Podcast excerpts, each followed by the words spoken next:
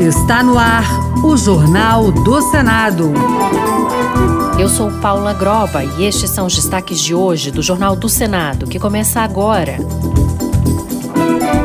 Ato Democracia Inabalada reúne chefes dos três poderes no dia 8 de janeiro. O projeto estabelece 25 de outubro como Dia Nacional de Defesa Democrática.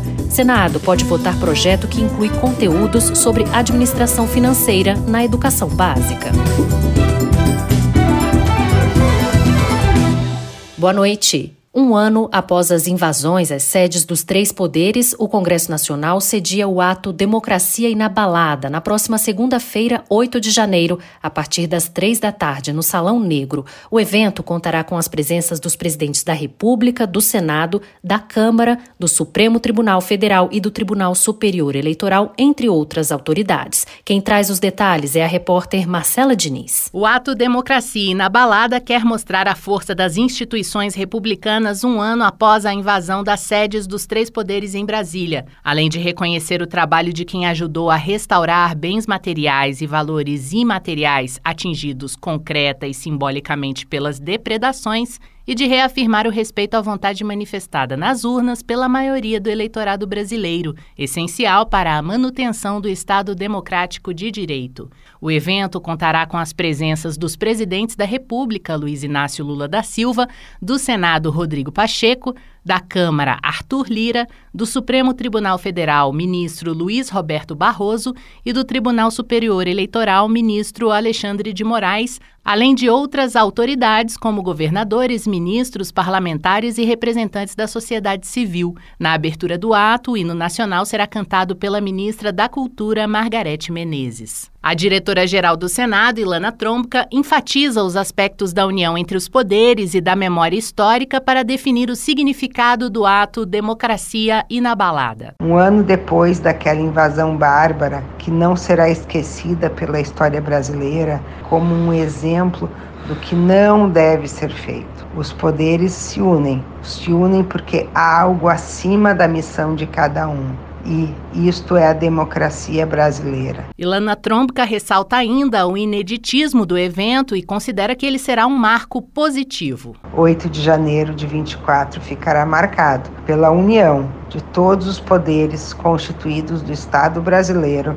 em prol da democracia e do respeito ao direito de manifestação, mas especialmente ao direito e ao dever de se garantir o Estado democrático de direito no nosso país. Um grupo de 30 senadores divulgou hoje uma manifestação escrita em defesa da democracia e da Constituição. Assinado pelas principais lideranças de oposição ao governo, o documento defende que o país viva num ambiente de tolerância e sem perseguição aos que pensam de forma diferente. Repórter Celso Cavalcante. A manifestação em defesa da democracia e da Constituição é assinada pelos principais líderes de oposição ao governo e totaliza 30 signatários. O texto faz referência ao ato Democracia Inabalada, convocado pelos chefes dos poderes legislativo, executivo e judiciário para segunda-feira, 8 de janeiro, no Congresso Nacional. Os parlamentares condenam a violência e a depredação dos prédios públicos ocorrida em janeiro do ano passado e reiteram o posicionamento de que teria havido falhas e omissões por parte do governo federal naquela ocasião. Os senadores também reforçam que a defesa da democracia é um compromisso de todos os poderes e que nenhum deles pode exercer o monopólio nesse sentido. O documento critica inquéritos e investigações do Supremo Tribunal Federal que, segundo esses parlamentares, fogem aos padrões do sistema jurídico brasileiro, resultando em possível violação ao direito constitucional de defesa e o princípio do contraditório ao conclamar para um ambiente de tolerância e sem perseguição aos que pensam diferente, a manifestação dos 30 senadores apela aos chefes dos poderes da República para que atuem dentro dos ditames constitucionais e da normalidade democrática. E em homenagem a Vladimir Herzog, a senadora Elisiane Gama propôs a criação do Dia Nacional de Defesa Democrática. O jornalista da TV Cultura foi morto em 1975 durante a ditadura militar. Repórter Luiz Felipe Liasbra. A data foi escolhida em homenagem ao jornalista Vladimir Herzog, morto em 1975 nas dependências de órgãos de repressão da ditadura militar. Elisiane justifica que lembrar da data é lembrar dos valores da democracia brasileira. Destacar que os valores da democracia brasileira, que esses direitos que foram assegurados através de lutas históricas, que infelizmente nós, durante esse período de trevas, esse período tenebroso da história brasileira, que foi o período da ditadura militar, nós perdemos entes queridos, nós perdemos familiares, pessoas aonde sequer os familiares tiveram o direito de chorar. Na volta dos trabalhos legislativos em fevereiro, a presidência do Senado vai definir quais comissões vão analisar o projeto.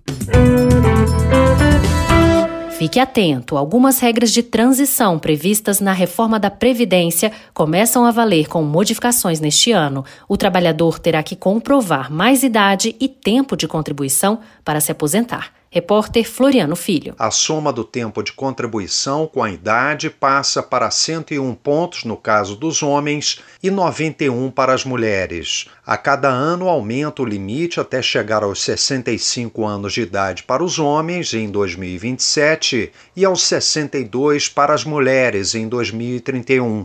A partir daí valerá a regra geral, a não ser nos casos excepcionais. Em maio de 2023, o Senado aprovou uma lei complementar para aposentadoria especial por periculosidade. O senador Espiridião Amin, do PP de Santa Catarina, foi relator da proposta e explicou os critérios para quem pretende entrar com este tipo de pedido. Não só combater a judicialização de aposentadorias especiais, que perdura até os dias de hoje, como também reduzir a insegurança jurídica. Segundo especialistas, o trabalhador que já tinha cumprido os requisitos para aposentadoria em 2023 ou antes, mas não pediu o benefício, já tem o direito adquirido. Os que começaram a contribuir depois da reforma terão que se aposentar sob as novas regras de 2019.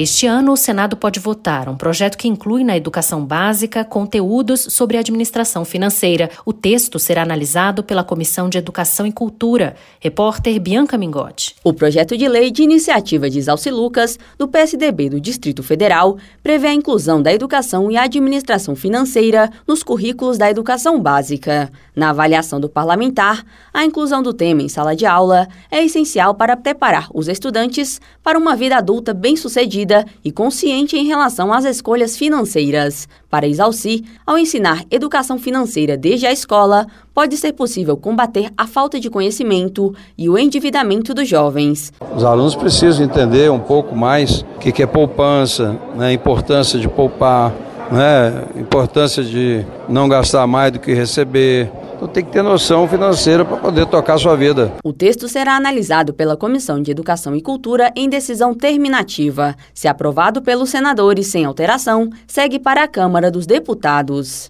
Você, radialista, quer ser nosso parceiro? Cadastre-se na Rádio Agência Senado e baixe gratuitamente nossos áudios para incluir na sua programação. Saiba mais em senado.leg.br barra Rádio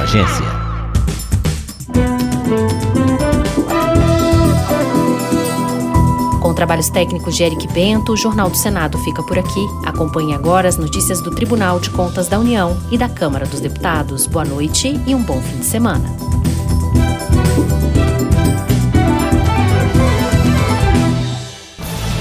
Minuto do TCU. O Tribunal de Contas da União possui diferentes instrumentos para fiscalizar a aplicação de recursos públicos da União repassados a estados Distrito Federal e municípios. A auditoria operacional verifica a economicidade, eficiência e efetividade de intervenções e programas de governo. O modelo de fiscalização contribui para a melhoria da gestão pública. O TCU oferece curso gratuito sobre auditoria operacional disponível para qualquer pessoa interessada no tema. O foco das aulas é no uso de técnicas eficientes e de papéis de trabalho úteis para auditorias. O conteúdo também ensina a elaborar relatórios de auditoria para uma comunicação clara dos resultados dos trabalhos. Acesse mais detalhes e a página de inscrição no site do Instituto Cerzedelo Correia. TCU Fiscalização a serviço da sociedade.